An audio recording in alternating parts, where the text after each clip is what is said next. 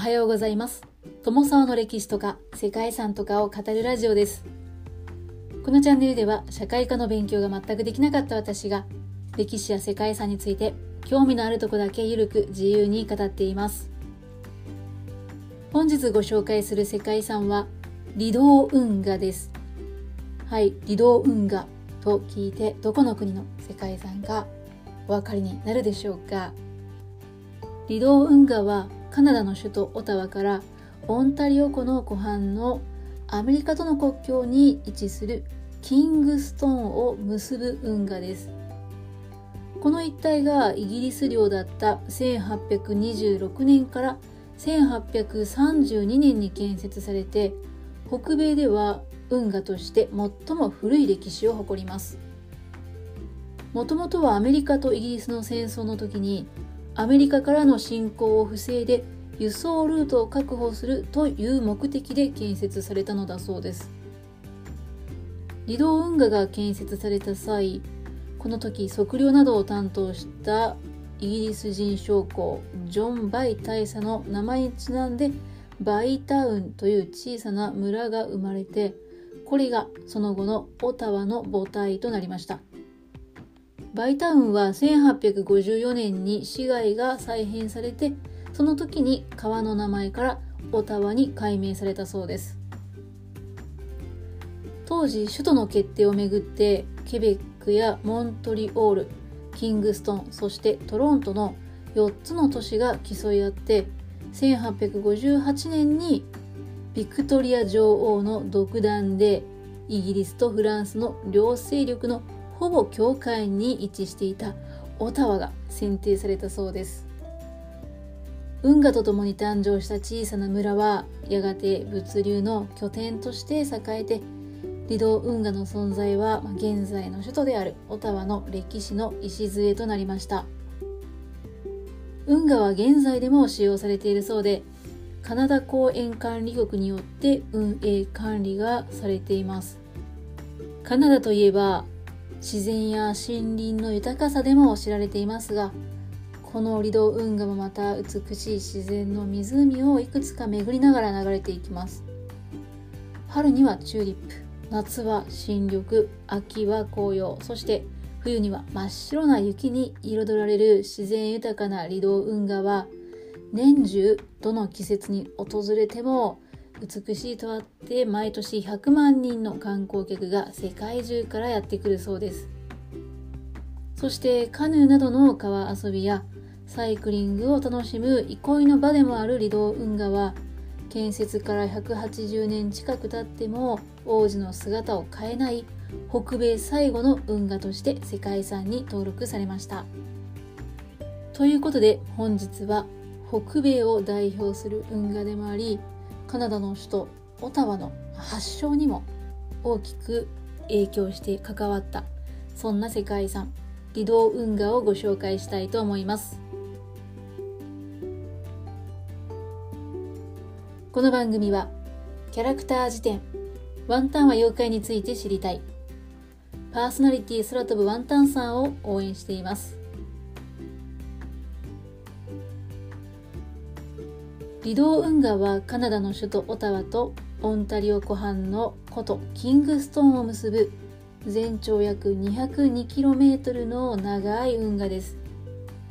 1832年の開通以来180年近く経た今もほとんど当時のまま使われている北米最古の運河です。キングストーンは北米の五大湖の一つオンタリオ湖の湖畔にある町です。19世紀にイギリスの植民地としてアメリカと緊張状態にあった頃にオンタリオ湖を挟んだ対アメリカ最前線であったキングストンに要塞が築かれました。そして離島運河の建設によってこのキングストンに軍隊や物資を運ぶルートが確保されました。1812年の6月から1815年の2月までの期間にイギリスとその植民地であるカナダおよびイギリスと同盟を結んだインディアン諸部族とアメリカ合衆国との間でアメリカとイギリスの米英戦争が行われました。米英戦争の直後イギリスの植民地であったアッパーカナダは次なるアメリカ合衆国の軍事的な脅威に備えてアメリカの侵攻を阻止するための要塞と領土を守るための運河を数多く建設したそうです。そのうちの一つが離島運河でした。当初はモントリオールとキングストンの区間を結ぶ物流輸送ルートの確保が必要とされていましたがニューヨーク州と接しているセントローレンス川では物資の供給の際にイギリスの輸送船が攻撃されたり川を封鎖されるという危険がありました。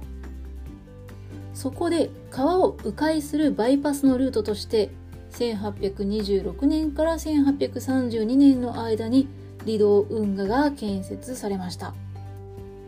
オタワ川を利用することでモントリオールから西へ進みオタワに行くことができてオタワから運河を経て南西に進むとオンタリオ湖畔の町キングストーンにたどり着くことができました。全長 202km に及ぶこの運河の建設に動員された作業員の数は約2000人ほどとのことでアイルランド人とフランス系カナダ人の労働者がこの作業に従事しました。そしてその総指揮を取ったのがイギリス海軍のジョン・バイ大佐で自然の河川や湖を利用して6年という短期間で完成にこぎつけました。そしてオタワと命名される以前のこのオタワは大佐の功績を称えてバイタウンと呼ばれていました。結果的に運河が完成する頃には米英間の緊張状態は終結していて運河が軍事目的に使用されることはありませんでした。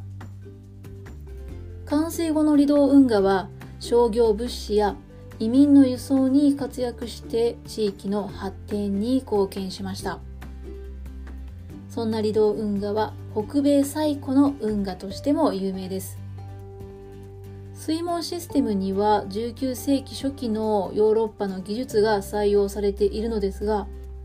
現在も機械を使わず当時と同じ手動システムで稼働しているということがこの離島運河で高く評価されている点でもあるそうです。